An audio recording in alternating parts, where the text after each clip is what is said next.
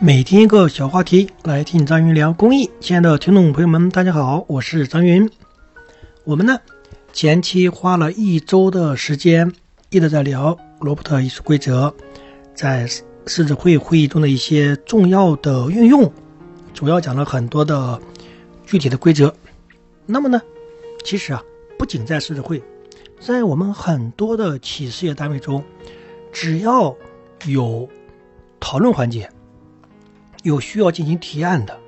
啊，然后对提案要进行讨论的，还要有表决的，要按照少数服从多数的原则来进行的，其实都可以运用到罗伯特组规则。它是一个非常行之有效的、被历史验证过的很好的一个规则，并且还不断的在发展啊、更新啊，啊，使它。越来越完善，可能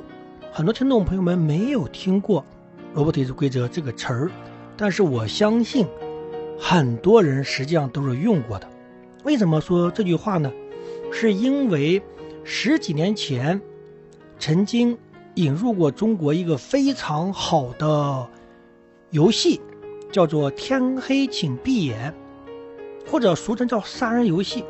我相信，城市里边的青年男女很多都是玩过这个游戏的，因为这个游戏曾经风靡全国，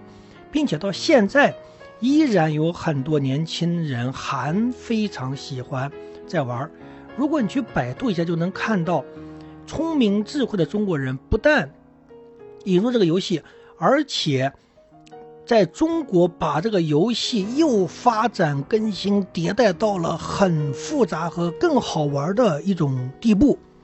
啊，版本进行了很多的新的版本出来，让这个游戏越来越好玩。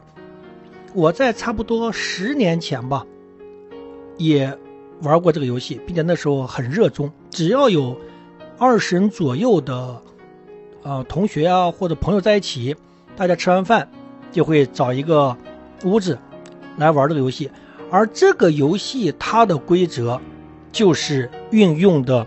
罗伯特意识规则。比如说里边的主持中立呀，你看杀人游戏中有一个法官，这个法官是不能发表任何意见的，只能去主持规则。比如说我们的限时限次规则，在杀人游戏中，每个人只能按照顺序发言一次。并且他发言过程中呢，别人是不得打断的，当然他也不能去打断别人。这就是我们的文明表达规则啊，还有表达完整规则。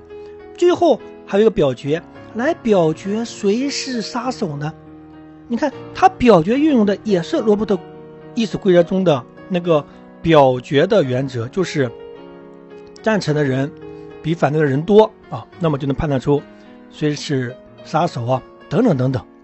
我们可以依据比照，会发现杀人游戏是罗伯特意识规则的一个非常好的学习和演练的手段。如果没有玩过，可以去网上把它的规则搜一下啊，只要有十几个人以上的，都可以来演练一下，可以把这个规则呢用的。越来越好玩，并且还可以在会议中来运用。我们说到这里啊，我们对罗伯特艺术规则呢做个小小的总结。那么，第一呢，就是我们一定要相信这个规则的有效性。只有我们相信规则有效性，我们才会在现有的这个规则基础之上，不断的去发展出来一些新的规则。然后我们才可以把更多的规则呢都拿去执行，这样我们就把罗伯特意思规则给用活了，并且还可以把它不断去发展。我们前段时间我们说了啊，尤其是在狮子会的理事会，因为理事会呢是主要讨论提案的，这里边实际上。是有很多的机会可以用到罗伯特规则的。最后祝愿我们每一个服务队的理事会都把我们的会议开得越来越高效越来越有趣啊越来越好玩。好今天的我们节目就做到这里感谢大家。